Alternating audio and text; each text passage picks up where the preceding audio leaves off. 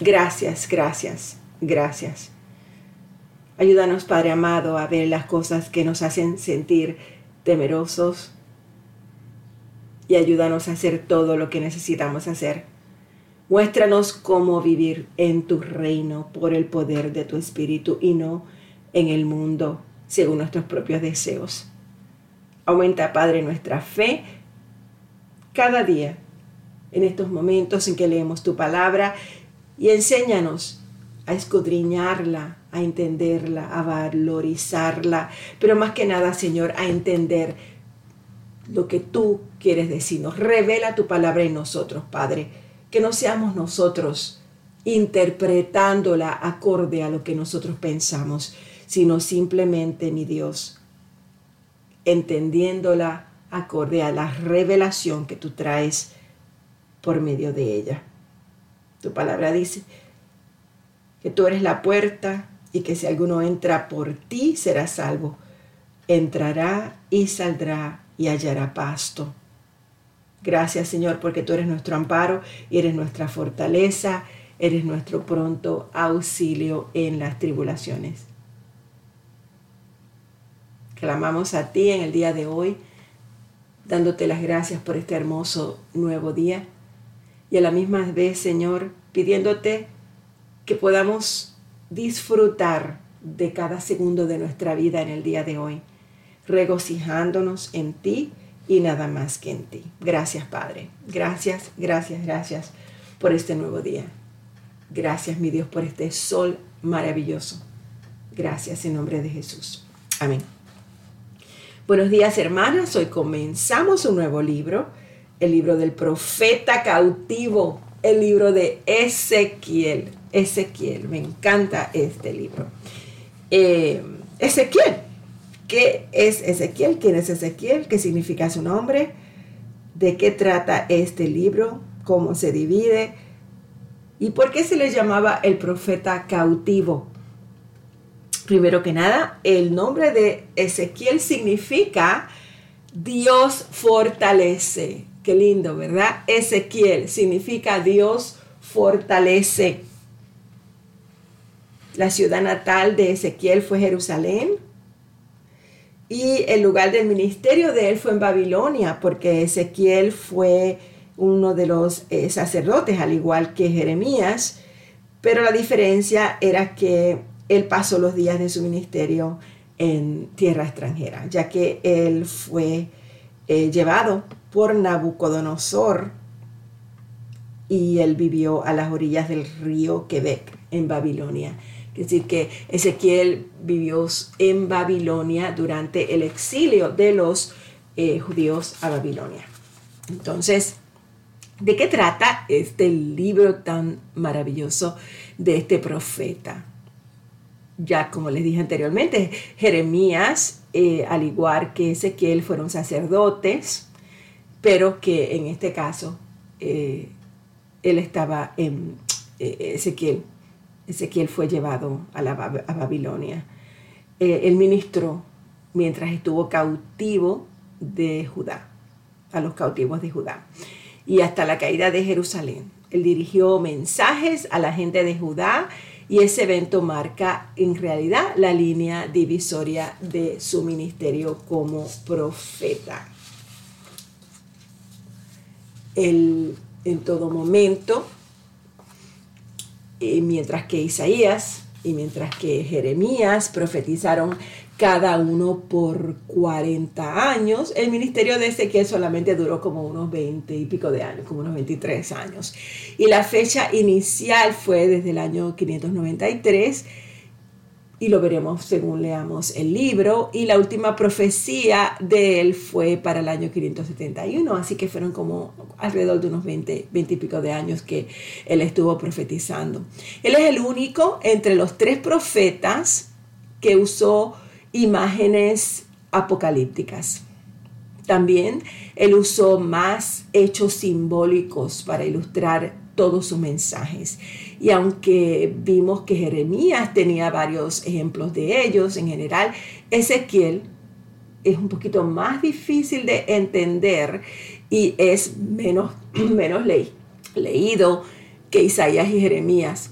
Sobre todo porque la, última parte del libro, porque es un poquito más difícil de entender en relación a la revelación de, de lo que las cosas que él profetizaba. Pero nosotros, con la gracia de Dios y con la bendición de Dios y con el anhelo de poder recibir esta revelación, pues vamos a intentar eh, que el Señor nos revele a nosotros en, realidad y en todo su esplendor lo que este gran profeta eh, nos enseñó, nos mostró. ¿Sí? Bueno, entonces pues eh, vamos a, a, empezar con el libro de Ezequiel. El 31 de julio de mis 30 años de vida, me encontraba con los judíos en el destierro, junto al río Quebar en Babilonia, cuando se abrieron los cielos y tuve visiones de Dios. Esto ocurrió durante el quinto año de cautividad del rey Joaquín. El Señor le dio este mensaje al sacerdote Ezequiel, el hijo de Buzi, junto al río Quebar, en la tierra de los babilonios. Y él sintió que la mano del Señor se apoderó de él. Mientras miraba, vi una gran tormenta que venía del norte empujando una nube enorme que resplandecía con relámpagos y brillaba con una luz radiante.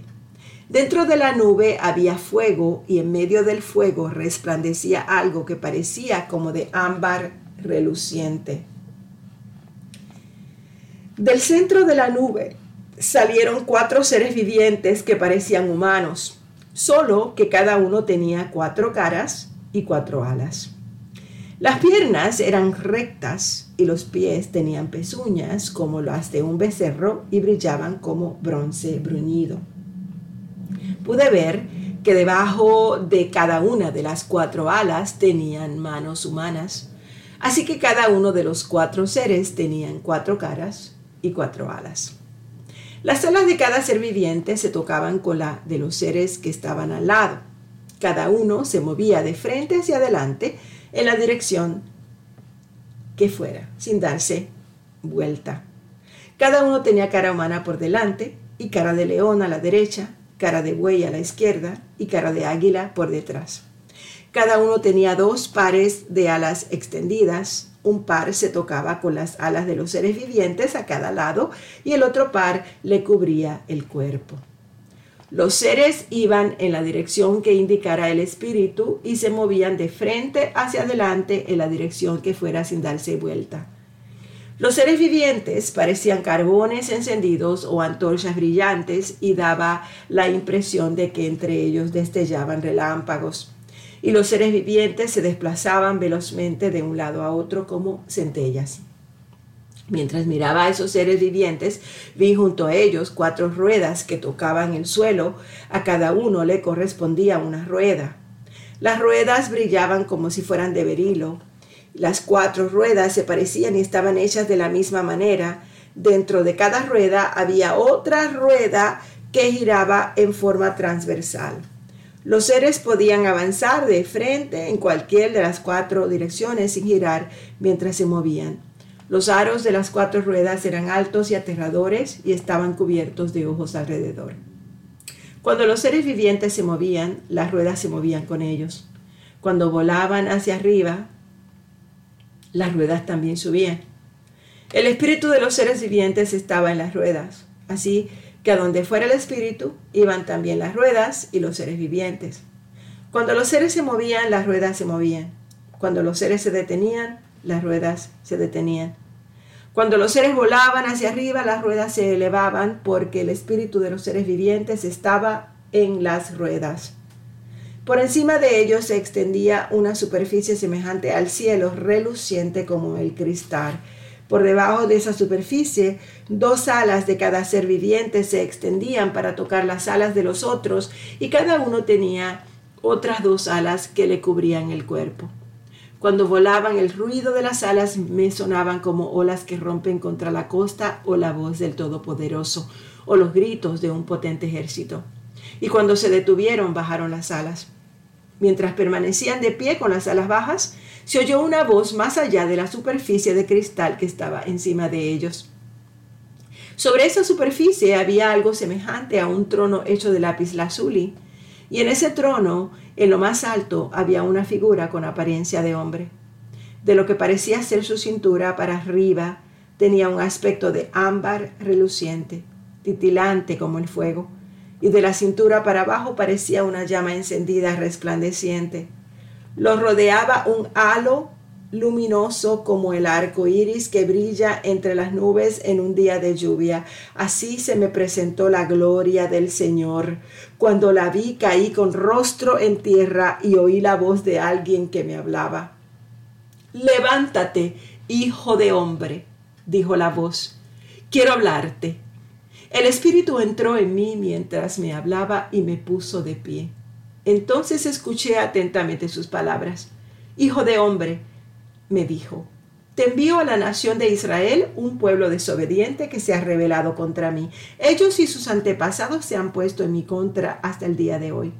Son un pueblo terco y duro de corazón. Y ahora te envío a decirles que esto dice el Señor soberano ya sea que te escuchen o que se nieguen a escuchar, pues recuerda que son rebeldes. Al menos sabrán que han tenido un profeta entre ellos. Hijo de hombre, no tengas miedo ni de ellos ni de sus palabras. No temas, aunque sus amenazas te rodeen como ortigas, zarzas y escorpiones venenosos. No te desanimes por sus ceños fruncidos, por muy rebeldes que ellos sean, debes darles mi mensaje. Te escuchen o no te escuchen. Sin embargo, no te escucharán porque son totalmente rebeldes. Hijo de hombre, presta atención a lo que te digo. No seas rebelde como ellos. Abre la boca y come lo que te doy. Luego miré y vi que se me acercaba una mano que sostenía un rollo, el cual él abrió. Entonces vi que estaba escrito en ambos lados con cantos fúnebres, lamentos y declaraciones de condena. La voz me dijo, Hijo de hombre, come lo que te doy, cómete este rollo, luego ve y transmite el mensaje a los israelitas. Así que abrí la boca y él me dio a comer el rollo. Llénate el estómago con esto, me dijo. Al comerlo sentí un sabor tan dulce como la miel. Y luego me dijo, Hijo de hombre, ve a los israelitas y dales mi mensaje. No te envío a un pueblo de extranjeros que habla un idioma que no comprendes, no. No te envío a gente que habla un idioma extraño y difícil de entender. Si te enviara a esas personas, ellas te escucharían pero los israelitas no te escucharán a ti, como tampoco me escuchan a mí. Pues todos y cada uno de ellos son tercos y duros de corazón. Sin embargo, mira, te he hecho tan obstinado y duro de corazón como ellos. Endurecí tu frente tanto como la roca más dura. Por lo tanto, no le tengas miedo ni te asustes con sus miradas furiosas, por muy rebeldes que sean. Luego agregó, Hijo de hombre, que todas mis palabras penetren primero en lo profundo de tu corazón. Escúchalas atentamente para tu propio bien. Y después ve a tus compatriotas desterrados y diles, esto dice el Señor soberano. Hazlo, te escuchen o no te escuchen. Luego el Espíritu me levantó y oí detrás de mí un fuerte ruido que retumbaba Alabada sea la gloria del Señor en su lugar. Era el sonido de las alas de los seres vivientes al rozarse unas con otras y el retumbar de las ruedas debajo de ellos. El Espíritu me levantó y me sacó de allí. Salí amargado y confundido, pero era fuerte el poder del Señor sobre mí. Luego llegué a la colonia de judíos desterrados en Tel Aviv junto al río Quebar. Estaba atónito y me quedé sentado entre ellos durante siete días. Después de siete días, el Señor me dio el siguiente mensaje. Hijo de hombre, te he puesto como centinela para Israel. Cada vez que recibas un mensaje mío, adviértele a la gente de inmediato. Si les aviso a los perversos, ustedes están bajo pena de muerte. Pero tú no les das la advertencia. Ellos morirán en sus pecados y yo te haré responsable de su muerte. Pero si tú le adviertes, pero ellos se niegan a arrepentirse y siguen pecando, morirán en sus pecados, pero tú le habrás, tú te habrás salvado porque me obedeciste. Si los justos se desvían de su conducta recta y no hacen caso a los obstáculos que pongo en su camino, morirán. Y si tú no les adviertes, ellos morirán en sus pecados. No se recordará ninguno de sus actos de justicia y te haré responsable de la muerte de esas personas. Pero si les adviertes a los justos que no pequen y te hacen caso y no pecan, entonces vivirán y tú también te habrás salvado. Luego el Señor puso su mano sobre mí y me dijo, levántate y sal al valle, y allí te hablaré. Entonces me levanté y fui. Allí vi la gloria del Señor, tal como la había visto en mi primera visión, junto al río Quebar, y caí con el rostro en tierra. Después el Espíritu entró en mí y me puso de pie. Me habló y me dijo, vete a tu casa y enciérrate. Allí, hijo de hombre, te atarán con cuerdas para que no puedas salir a estar con el pueblo. Haré que la lengua se te pegue al paladar para que quedes mudo y no puedas reprenderlos porque son rebeldes. Sin embargo, cuando te dé un mensaje, te soltaré la lengua y te haré hablar y entonces les dirás, esto dice el Señor soberano. Los que quieran escuchar, escucharán, pero los que se niegan, se negarán porque son rebeldes. Ahora, hijo de hombre, toma un ladrillo grande de barro y ponlo en el suelo delante de ti. Luego dibuja en el, un mapa de la ciudad de Jerusalén y representa la ciudad bajo ataque. Construye un muro a su alrededor para que nadie pueda escapar. Establece el campamento enemigo y rodea la ciudad con rampas de asalto y arietes. Luego toma una plancha de hierro y colócala entre tú y la ciudad. Dirígete a la ciudad y demuestra lo terrible que será el ataque contra Jerusalén. Esto será una advertencia al pueblo de Israel. Nos quedamos aquí en el capítulo 4 del libro de Ezequiel, el versículo 3. Padre, gracias por tu palabra. Gracias Señor, porque tú conoces nuestros corazones y tú sabes Señor cuando somos rebeldes, tú conoces cómo será nuestra respuesta. Tú sabes, mi Dios, cuando tú nos vas a hablar, cuando nos vas a dirigir, cuando nos vas a enseñar más de tu palabra y cuando nosotros vamos a aceptarla y cuando vamos a negarnos a recibirla. Te pedimos desde ya, Señor, que prepares nuestro corazón para entender tu llamado en nuestras vidas. Señor, tú tienes planes hermosos y maravillosos para nosotros. Tú conoces, Padre amado, lo que quieres hacer de nuestras vidas. Señor, permite que ningún temor se levante en contra de ti, en contra de nuestro llamado y lo que tú quieres hacer en nuestras vidas que nosotros podamos reconocer cuando es mentira del diablo y cuando nos queremos alejar de ti.